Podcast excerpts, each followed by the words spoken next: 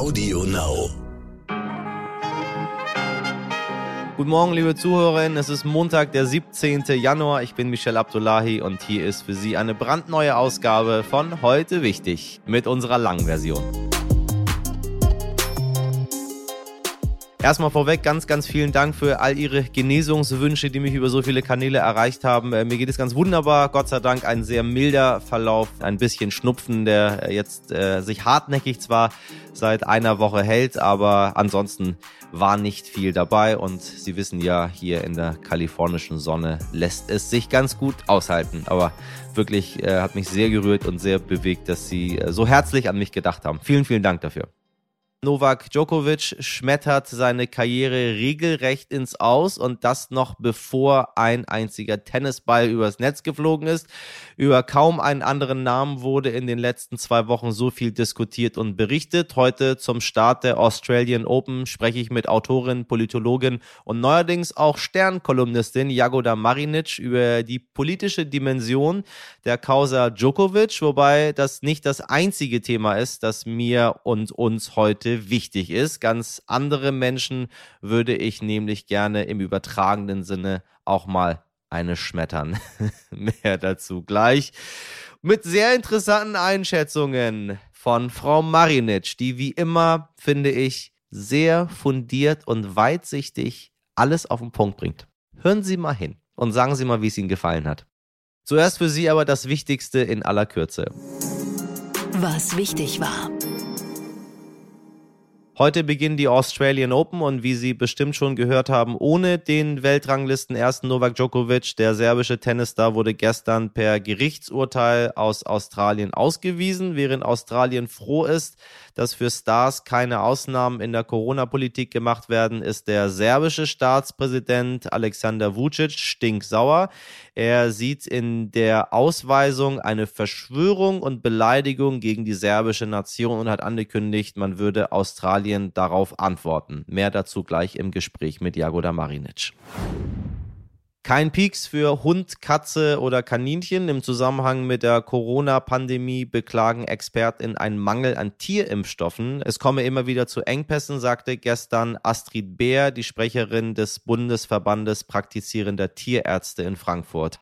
HaustierbesitzerInnen sollten sich eng mit den jeweiligen TierärztInnen absprechen. Was wichtig wird. Diplomatisches Geschick ist gefragt von unserer Außenministerin Annalena Baerbock. Die reist heute nämlich zu ihrem Antrittsbesuch in die Ukraine, wo sie den Präsidenten Volodymyr Zelensky trifft. Am Abend reist sie dann nach Moskau weiter. Dort stehen am morgigen Dienstag unter anderem Gespräche mit dem russischen Außenminister Sergei Lavrov an. Brisant ist der Besuch vor allem wegen des Verdachtes von US-Geheimdiensten, die vermuten, dass Russland an Vorwänden für einen Einmarsch in die Ukraine arbeitet. Wenn mein Kopf es sich ausdenken kann, wenn mein Herz daran glauben kann, dann kann ich es auch erreichen. Das sagte Boxlegende Muhammad Ali, der heute seinen 80. Geburtstag gefeiert hätte. Ali litt an Parkinson und starb vor sechs Jahren. Der US-amerikanische Boxer war der einzige, der den Titel des unumstrittenen Weltmeisters dreimal in seiner Karriere gewinnen konnte. Am Freitag beginnt der zweitägige CDU-Parteitag mit der Wahl einer neuen Parteiführung. Dann soll der 66-jährige Friedrich Merz offiziell zum neuen Vorsitzenden gewählt werden. Er folgt auf Armin Laschet. Ohren auf. Liebe Community, jetzt müssen Sie stark sein, noch stärker als sonst noch stärker als an den anderen 364 Tagen im Jahr, denn heute ist der traurigste Tag des Jahres. Ja, das ist wirklich so. Das habe ich mir nicht ausgedacht, sondern das hat der britische Psychologe Dr. Cliff Arnold mit einer Formel berechnet. Heute am dritten Montag des Jahres ist der Blue Monday. Was diesen Tag so unendlich traurig macht, sind mehrere Faktoren, wie das in der Regel miese Wetter, dass viele Rechnungen gezahlt werden müssen, dass das erste Gehalt auf sich warten lässt und die ersten Vorsätze im neuen Jahr oft schon wieder dahin sind. Einfach nur Kacke. Dabei hat Dr. Arnold in seinem Interview erklärt, dass er die Leute mit seinen Berechnungen gar nicht demotivieren, sondern sie im Gegenteil mit dem Blue Monday ermutigen wolle, positiv in die Zukunft zu schauen. Also dann, liebe Community, heute mag zwar für britische Psychologen der traurigste Tag des Jahres sein, in Israel ist es dafür einer der schönsten, denn gestern und heute wird dort das jüdische Neujahrsfest der Bäume gefeiert mit Namen Tu B'Shvat. Der nicht-biblische Feiertag markiert das Ende der Regenzeit und den Beginn der idealen Pflanzenperiode in Israel. An diesem Tag essen Jüdinnen und Juden Früchte, beschäftigen sich mit dem Schutz der Umwelt, gehen raus in die Natur und pflanzen im ganzen Land Bäume. Sie haben also die Wahl. Entweder vergraben sie sich heute unter der Bettdecke oder sie gehen raus und pflanzen einen Baum. Corona, Corona, Corona, Corona, Corona, Corona. Es hört nicht auf und es hört nicht auf. Immer wenn sich ein Lichtblick auftut, und damit meine ich ganz einfach Normalität, dann kommt eine neue Variante um die Ecke und mit ihr die alten Verordnungen und eine neue Impfung. Und dann beginnt alles von vorne. So kommt es einem zumindest gerade vor. Daher ist es kein Wunder, dass viele Menschen inzwischen einfach irgendwie wütend sind. Ja, genau, wütend. Eine Mischung aus müde und wütend. Eine der vielen Wortschöpfungen, die die Pandemie hervorgebracht hat. Wir haben uns gedacht, liebe Community, da hilft nur eins, ein Blick in andere Länder. Denn andere Länder, andere Corona-Sitten. Und daher gucken wir uns diese Woche jeden Tag einen anderen Kontinent an, um mal zu schauen, wie man dort mit Corona umgeht und wie die aktuelle Lage ist. Genauso macht es ja auch die Politik. Gucken, wie andere Modelle in anderen Ländern funktionieren und ob das nicht auch was für Deutschland wäre. Den Start macht heute natürlich, als hätten wir es geplant, Australien. Wenn Sie denken, unsere Lockdowns im vergangenen Jahr waren hart, dann hören Sie mal, was meine Kollegin Claudia Löber-Raab aus Melbourne so berichtet. Und wer findet, dass Djokovic doch ruhig mit Promi-Bonus hätte einreisen und spielen sollen, versteht dann vielleicht auch besser, wieso das für die BürgerInnen Australiens eine ziemliche Schweinerei gewesen wäre. Hallo Claudia. Wie hat Australien denn im vergangenen Jahr auf die Pandemie reagiert? Ich lebe seit über 20 Jahren jetzt in Melbourne, der Stadt, die den Titel lange Zeit getragen hat, der lebenswertesten Stadt der Welt. Mittlerweile haben wir dank Corona den Titel bekommen, der Stadt, die weltweit am längsten im Lockdown verharrt hat. Wir hatten insgesamt seit März 2020 sechs Lockdowns und insgesamt haben wir 261 Tage damit verbracht. Das sind umgerechnet etwa acht Monate. Natürlich hatten alle Staaten in Australien einen Lockdown in irgendeiner Art und Weise. In Melbourne war er besonders strikt insofern, als dass wir am Tag zum Beispiel nur einmal für eine Stunde aus dem Haus gehen durften, sei es zum Einkaufen oder aber jemanden zu unterstützen, der Pflege brauchte oder der selber nicht sich versorgen konnte. Da der Kontinent Australien im Grunde genommen eine Insel ist, hat sich die Regierung dann entschieden, sehr frühzeitig die Grenzen zu schließen, was zur Folge hatte, dass niemand ein- bzw. ausreisen konnte, natürlich nur in ganz seltenen Fällen. Auch innerhalb Australiens waren die Grenzen zu anderen Bundesstaaten geschlossen und zwar vehement. Man durfte also wirklich nicht ausreisen, nicht einreisen. Und auch das hat zu großer Verzweiflung und auch Frustration geführt. Und hat dieser strikte Kurs denn die erwünschte Wirkung gezeigt? Was immer wieder gesagt wird, ist, dass durch diesen langen, langen Lockdown und die Grenzschließung Australien sich Zeit gekauft hat und die Bevölkerung geschützt hat, um diese lange Phase ohne einen Impfstoff zu überbrücken und jetzt sozusagen die Früchte dieses schwer verdienten Standards zu ernten. Natürlich hat die Wirtschaft unter den langen Lockdowns gelitten.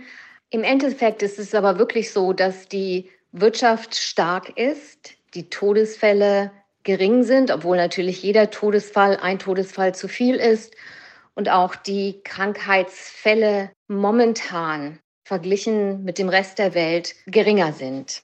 So, wie geht's jetzt weiter? Fährt die Regierung nach wie vor einen harten Lockdown-Kurs? Mittlerweile hat die Regierung natürlich schon lange aufgegeben, eine Zero-Covid-Case-Politik zu betreiben. Also es wird nicht mehr darauf gezielt, dass wir keine Fälle mehr haben. Das ist natürlich besonders mit Omikron nicht mehr möglich. Die Grenzen der Bundesstaaten öffnen sich mittlerweile auch, obwohl es immer noch Staaten wie zum Beispiel Western Australia gibt, die die Grenzen geschlossen halten. Mittlerweile wird jetzt auch eingeführt die Lockouts anstelle der Lockdowns. Das heißt also, die ungeimpften werden ausgeschlossen und für alle, die geimpft werden, geht das Leben ganz normal weiter. Hier in Victoria haben wir zum Beispiel eine Impfrate von 93 Prozent und mittlerweile haben wir seit kurzem auch ein Impfprogramm für 5- bis 12-Jährige. Vielen Dank, Claudia in Melbourne. Morgen schauen wir in unserer Wochenserie dann auf die Corona-Lage in Südamerika. Ja, als hier gestern früh die Eilmeldung auf meinem Handy aufgetaucht ist, dass Tennisprofi Novak Djokovic Australien verlassen muss, da wusste ich, darüber möchte ich heute unbedingt mit meinem Gast sprechen, mit Autorin, Politologin und neuerdings auch Sternkolumnistin Jagoda Marinic. Fast wochenlang hat die Debatte um seinen Impfstatus, um das Visum, um PR-Termine trotz möglicher Corona-Infektion und so weiter und so weiter nicht nur hierzulande, sondern auch weltweit die Schlagzeilen beherrscht. Denn, liebe HörerInnen, auch wenn Sie sich für Tennis mal so gar nicht interessieren, bei der Causa Djokovic geht es um viel, viel mehr, um Verantwortung für unsere Gesellschaft und zwar auf der ganzen Welt, denn einem Virus sind Länder, Grenzen oder menschliche Befindlichkeiten nun mal völlig egal. Jagoda, ich grüße dich. Ja, ich grüße dich zurück. Herzlich willkommen im Team. Ab jetzt hier. Danke. Alle zwei Wochen eine Kolumne im Stern. Ja, freue ich mich schon drauf. Bist du schon aufgeregt? Ich bin eigentlich schon aufgeregt seit der ersten Kolumne, tatsächlich, ja. Politik bis Popkultur von Adele bis Olaf Scholz, sagst du. Das habe ich vor, das habe ich vor. Und das macht es nicht unbedingt leichter. Okay. Aber es ist schön, also weil man kann gerade so bei allem, was einem passiert, was man sieht, sich Gedanken machen, ob das eigentlich Kolumnenmaterial ist. Also ich finde es schlau, dass du das gemacht hast. Ich habe meine Kolumne, glaube ich, zu eng gefasst. Und dann fällt mir nicht immer was ein, was ich schreiben kann, weil ich versuche im Thema zu bleiben. Aber weißt du was? Ich nehme mich beim Wort und teste dich gleich mal. Äh, wir können ja mal so die Ereignisse der letzten Woche durchgehen und was so diese Woche so auf uns zukommt. Ich habe doch gesagt, das Gute ist, dass ich über alles schreiben kann und nicht auf aktuelle Ereignisse eingehen muss. Wir testen dich jetzt mal. Ich mache jetzt quasi den Test für unsere ZuhörerInnen. Wurde mein Leben lang getestet, Michel. Genau, du wirst dein Leben lang getestet, ich weiß, aber das, Ja. dann kennst du das gut. Dann kennst du auch deine Herkunft.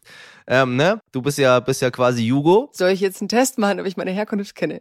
So, genau. Deswegen habe ich jetzt für dich das Thema Djokovic. Ach also, so. du bist zwar Kroatin und er ist Serbe, aber das ist egal. Das ist alles das Gleiche. Ah, Ähm, in dem so. Fall sehr schwer, sehr schwer, sehr schwer. Sein Vater ja schwerer Geschichtsrevisionist, so was man hier bei den Interviews sehen kann. Ich fand ehrlich gesagt alles an diesem Fall ähm, ziemlich hart. Ich persönlich bin sehr glücklich darüber, dass er ausgewiesen worden ist. Gleiches Recht für alle, insbesondere bei einem Land, was selbst seine, seinen eigenen Bürger nicht äh, zurückgelassen hat, wenn sie Corona-positiv waren. Da kann nicht Djokovic irgendwie eine Extrawurst bekommen. Was ich aber sehr erschreckend fand, ist, dass sich äh, der serbische Präsident da eingemischt hat in die ganze Geschichte und diese ganze Rede, die er da gehalten hat, lang lebe Serbien, lang lebe das freie Volk von Serbien.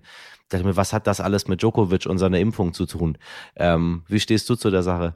Ja, was, was soll ich sagen? Also das ist, also erstmal muss, ich verstehen, muss man überhaupt verstehen, warum das so einen Hype gemacht hat. Denn im Vorfeld waren irgendwie, habe ich dann gelesen, 26 Leute mit einer Ausnahmegenehmigung zugelassen worden. Also ich fand es dann trotzdem gleiches Recht für alle, ist so eine Phrase, die wir dann gerne jetzt sagen. Sorry, wenn ich dich da Ding, aber ich frage mich, welches Recht ist gleiches Recht? Weißt du, die Leute, die mit ihm in diesem Hotel sitzen, die Geflüchteten, haben auch nicht gleiches Recht wie alle. Die haben eben kein Recht einzureisen zum Beispiel. Ja. Also gleiches Recht für alle, das feierten wir jetzt so. Gleichzeitig herrschen in vielen Feldern unserer Gesellschaft nicht gleiche Rechte. Ja. Es gibt Entrechtete, es gibt Illegale, es gibt äh, Themen, die wir rund um Djokovic hätten besprechen können, die weit über Djokovic hinausgehen, was wir aber nicht getan haben. Und dann finde ich das Ganze, klar kann man sagen, ich freue mich, dass der jetzt draußen ist, weil wir gerade alle so Corona-wütig sind.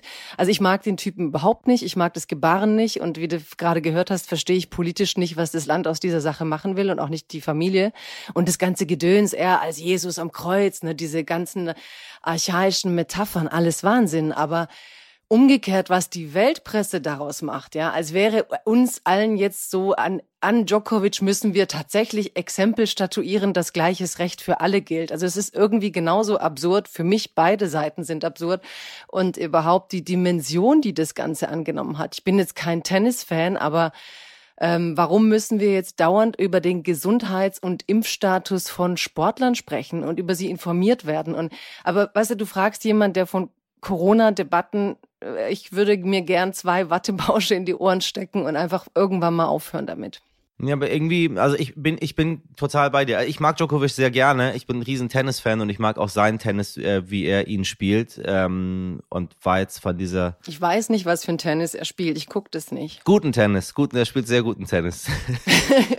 ich habe ihn nur zufällig mal gesehen, als ich in den USA war und es übertragen wurde, irgendwo auf dem öffentlichen Platz. Da habe ich es einmal gesehen und ich fand es auch guten Tennis. Also als Kind habe ich noch geguckt. Also was mein äh, großes Problem ist, ist, dass äh, wenn wir jetzt auch über, über, über Kinder sprechen, ähm, die, die Vorbildfunktion, die du hast, äh, weil einfach jüngere Menschen äh, ganz anders von solchen Aktionen beeinflusst werden als Menschen jetzt wie du und ich, die äh, einfach äh, die Zeit äh, und das Wissen noch mitbringen, ähm, sich anders damit auseinanderzusetzen und vielleicht auch noch andere Quellen zu studieren und sich Gedanken zu machen und sich auszutauschen. Ich fand, das fand ich sehr schade, dass äh, jemand auf diese Art und Weise versucht hat, sich quasi irgendwas zu erschleichen. Aber ich weiß nicht, ist das jetzt bewiesen? Weißt du, ich bin auch so an dem Standpunkt, ich weiß zu wenig. Also ich weiß nicht, was er sich jetzt wirklich erschlichen hat, weil ein Gericht sagt, ja, das ist alles irgendwie korrekt gewesen. Das nächste Gericht, also ich finde den ganzen Vorgang von allen Seiten ziemlich peinlich. Und mir fehlen gerade schon, die wollen ja die Begründung des Urteils erst am Montag, also heute dann eigentlich, aber wir haben es jetzt noch nicht verlesen. Das heißt, wir stehen vor einem Urteil und haben Mutmaßungen, wissen aber nicht genau, was jetzt eigentlich der Grund war und machen alle unsere Urteile selbst, ne, so öffentlicher Justiz. Ja. Ich weiß nicht, nicht, ob er gelogen hat. Ich weiß nicht, ob er genesen war. Ich weiß es bisher noch nicht.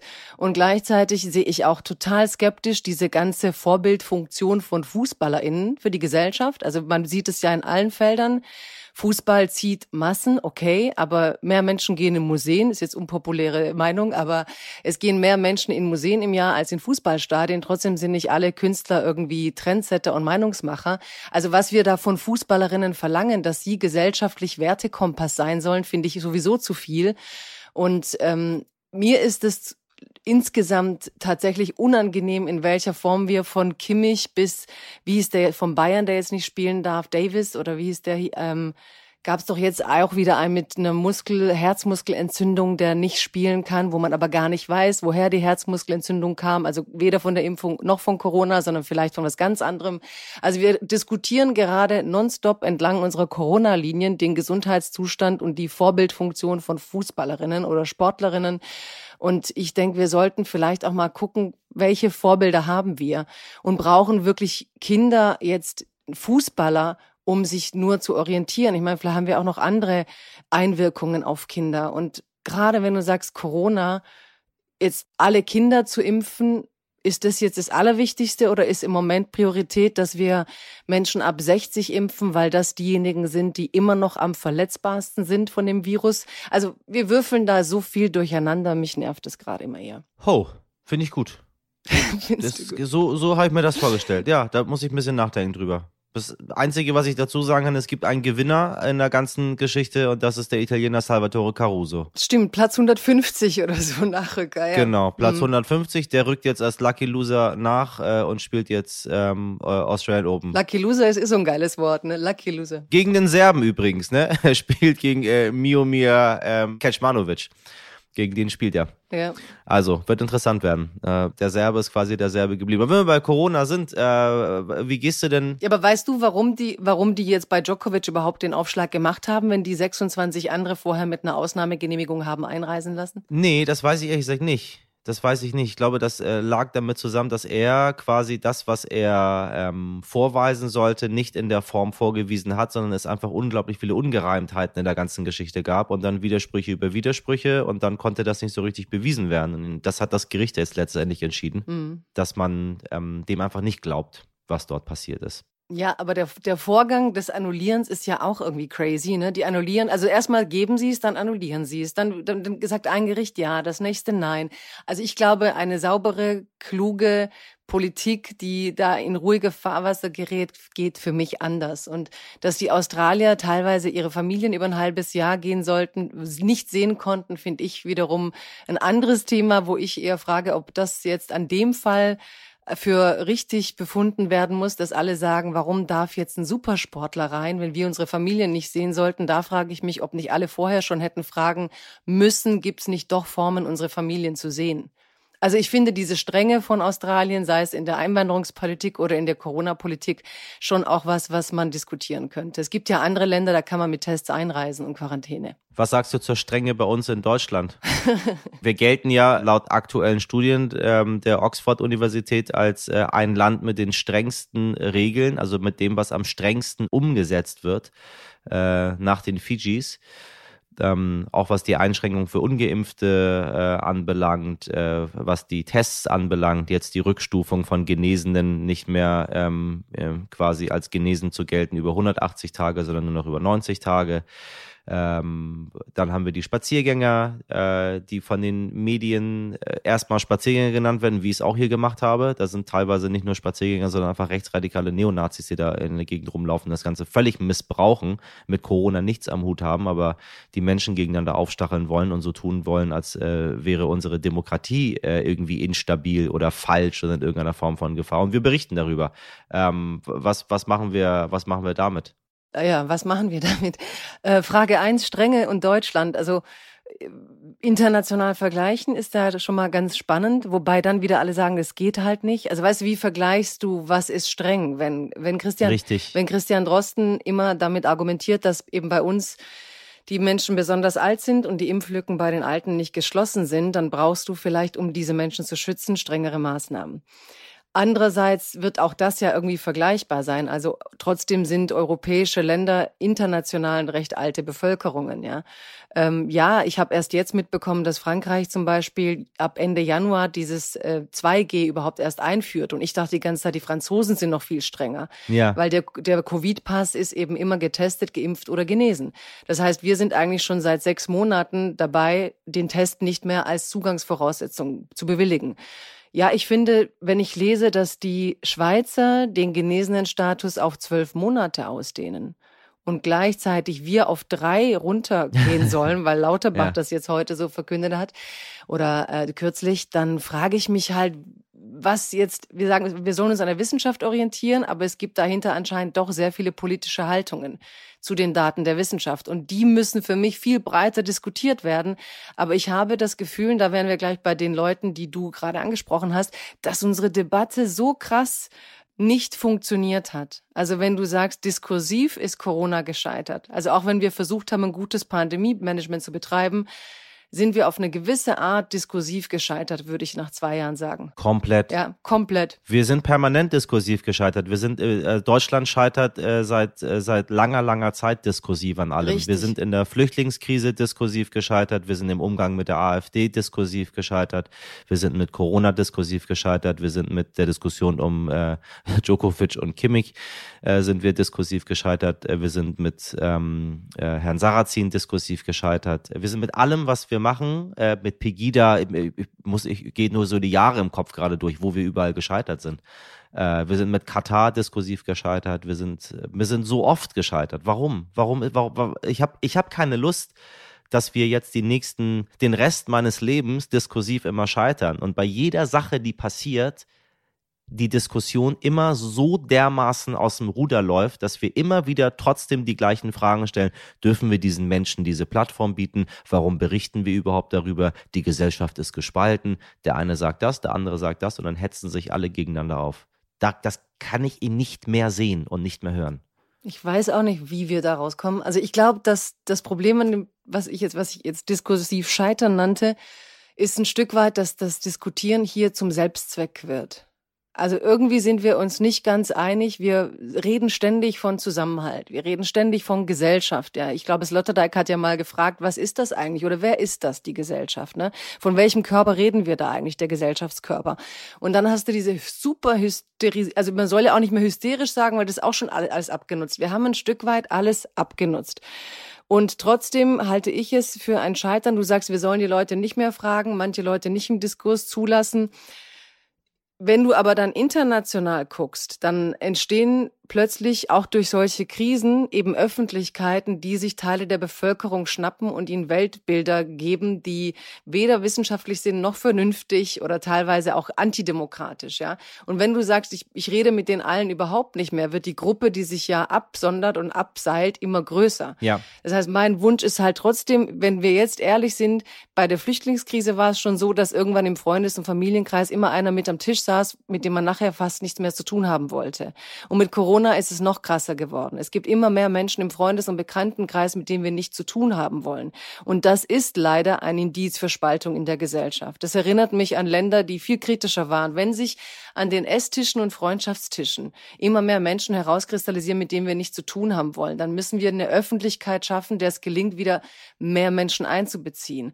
Und ich habe die Lösung nicht. Wenn ich sie hätte, würde ich ein eigenes Medienorgan gründen und alle einladen, dass wir gemeinsam debattieren. Aber ich glaube, wir müssen viel breiter reden reden, es aushalten, nochmal vernunftbasierter reden.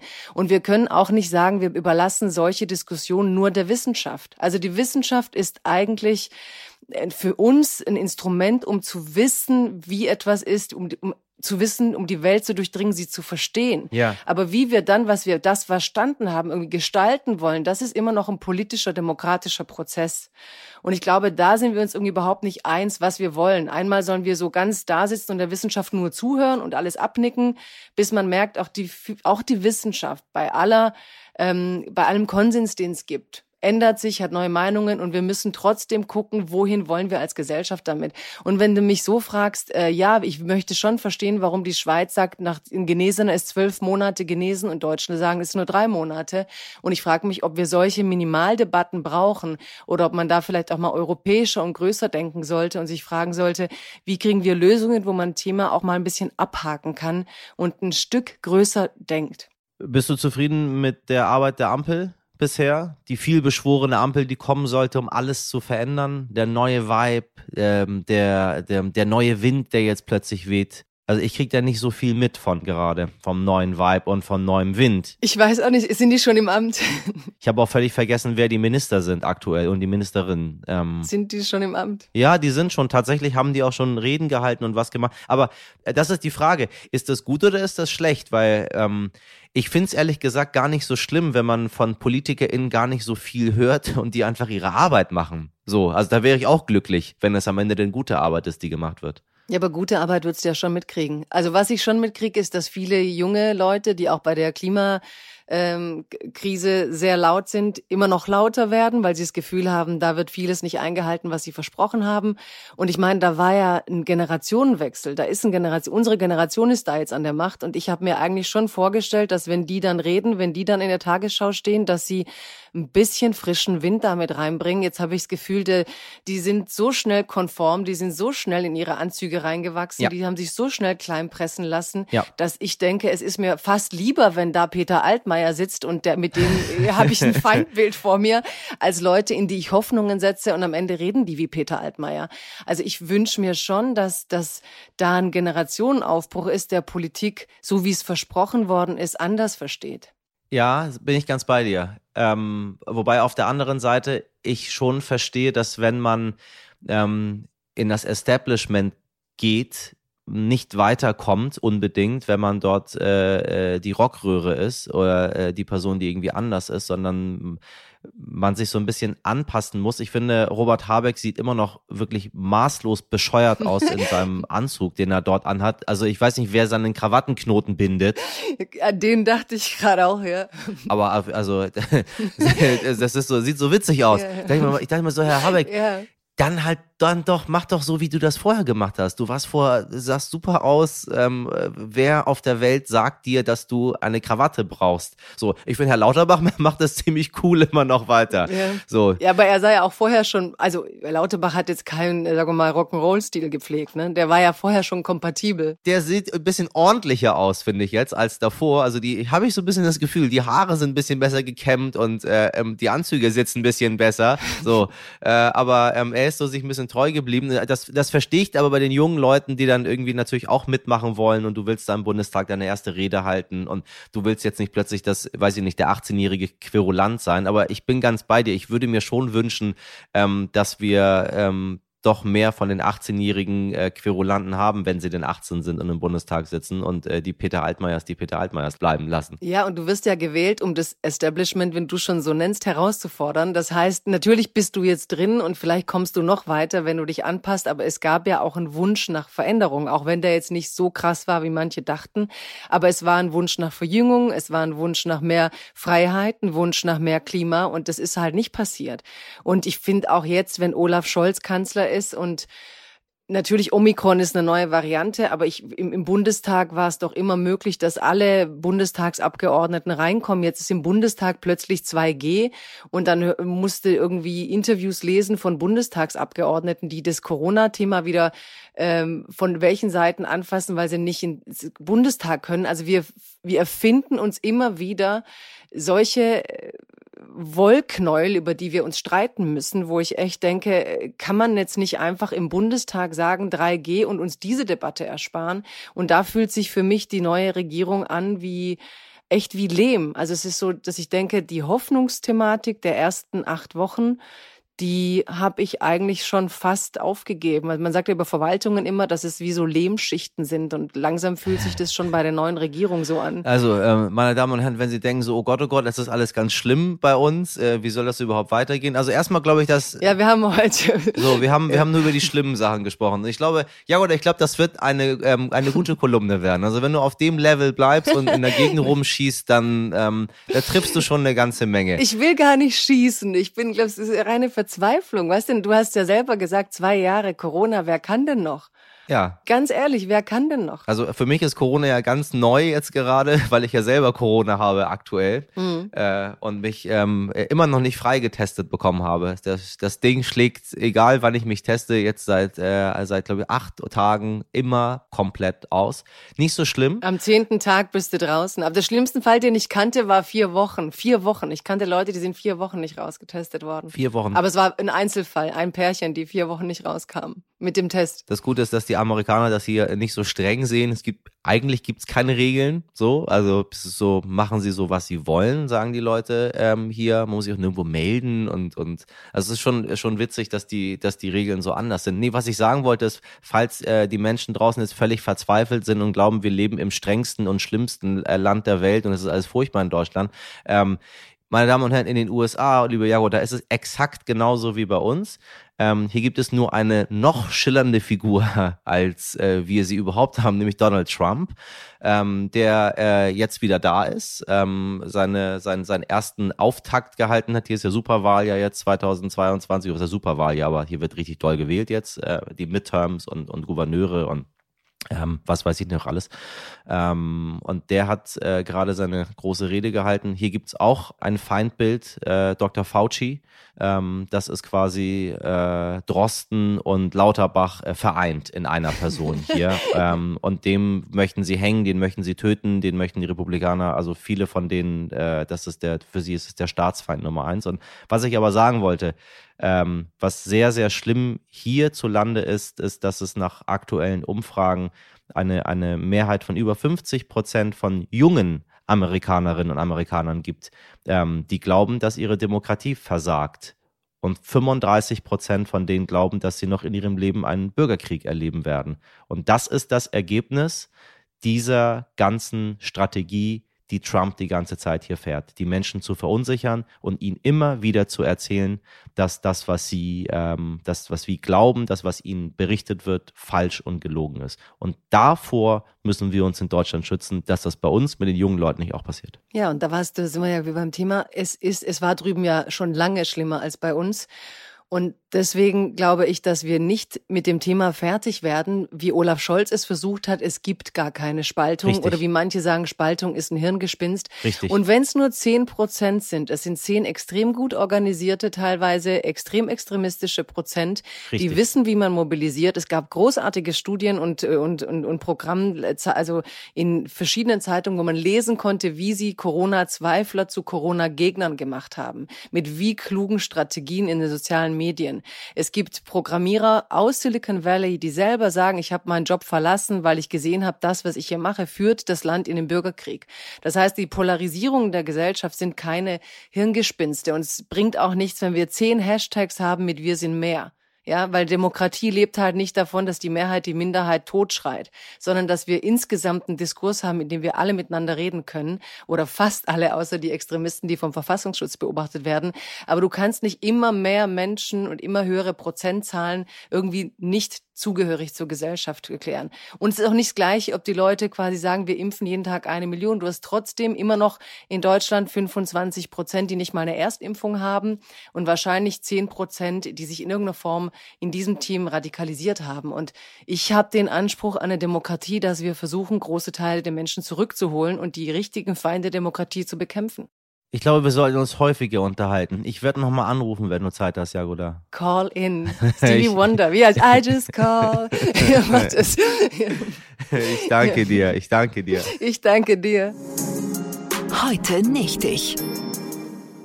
Na, meine liebe Podcast-Community, erkennen Sie dieses Geräusch hier?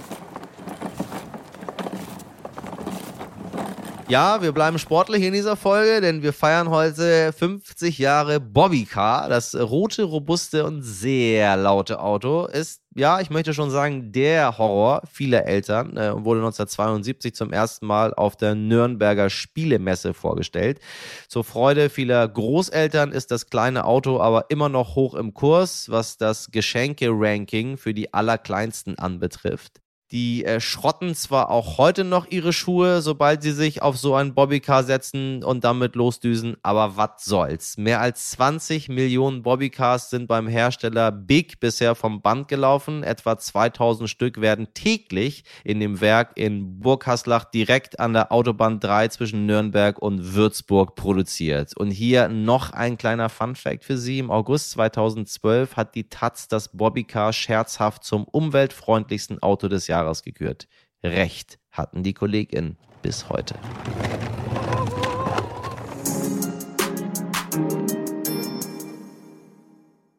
Das war's mit dem heute wichtig Aufschlag in die neue Woche. Mit großem Tennis geht es dann morgen weiter, wie immer ab 5 Uhr. Bis dahin empfehlen Sie uns, folgen Sie uns, bewerten Sie uns und schreiben Sie uns, was Ihre Gedanken sind an heute wichtig stern.de. Heute für Sie auf dem Center Court waren Sabrina Andorfer, Pia Bichara, Mirjam Bittner, Dimitri Blinski, Frederik Löbnitz und Marie Röder. Produziert hat diese Folge Nikolas Femerling für Sie. Ich wünsche Ihnen einen guten Start in die neue Woche. Machen Sie was draus raus, ihr Michel Abdullahi.